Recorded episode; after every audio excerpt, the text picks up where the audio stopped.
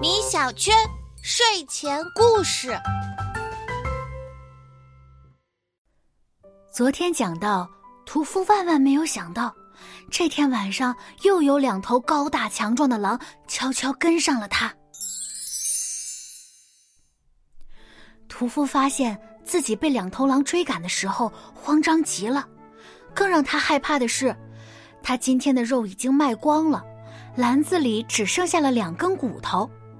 这就意味着他不能再像昨天那样把肉当作诱饵牵制住狼了。屠夫一边奔跑，一边在心里飞速的做着另外的打算。不如我把骨头扔给他们试一试，万一他们吃了骨头能放过我呢？屠夫回头看了看紧追不舍的两头狼，远远的扔出了一根骨头。果然，身后的一头狼瞬间就扑住了骨头。哎，这招有用！屠夫心中大喜，又把篮子中的另一根骨头扔给了另一头追逐他的狼。第二头狼也向骨头扑了过去。可就在屠夫松了一口气，想趁着两头狼吃骨头的空档赶紧跑回家的时候，却发现第一头狼已经把骨头吃完，正虎视眈眈的瞪着自己呢。屠夫心下一冷，是我大意了。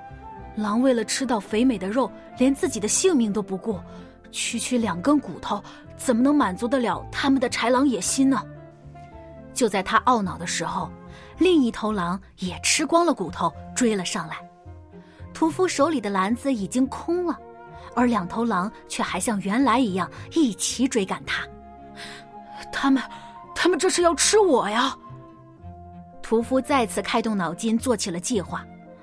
我今天的体力还没有透支，手上还有刀，只要我正面迎击，未尝赢不了那两头狼。但是我千万不能被他们前后夹击。于是，当屠夫在田野间发现一户农家堆砌的草垛时，他连忙向着草垛跑去。他将高大的草垛作为倚靠，挥舞起了自己的刀。两头狼虽然在数量上占了优势。但看着屠夫手里的刀，依然有些畏惧，他们不敢上前，只能凶狠地瞪着他。屠夫和狼对峙了一会儿，谁也不敢主动出击。又过了一会儿，其中一头狼像是感觉到胜利无望，竟然垂头丧气地离开了。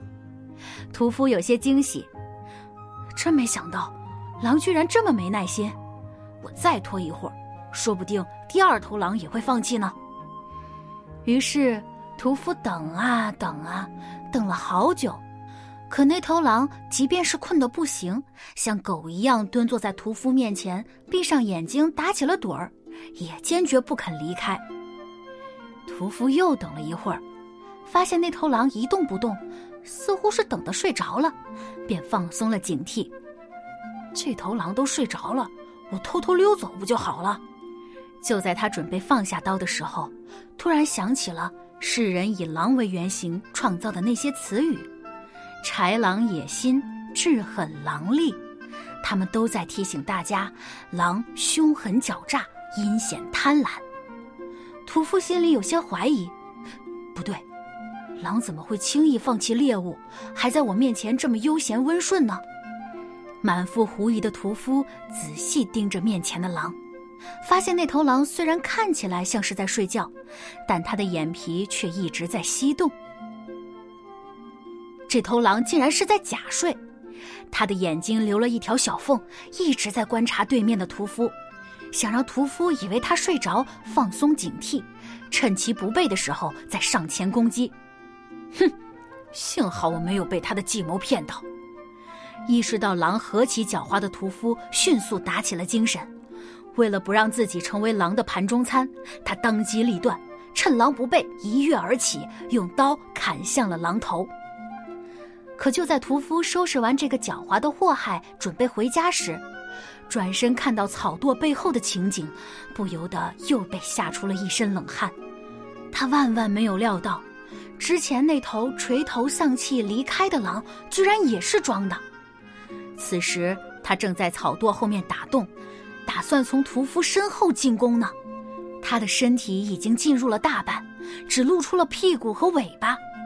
如果不是屠夫刚刚主动出击，过一会儿就要被前后夹击的两头狼吃掉了。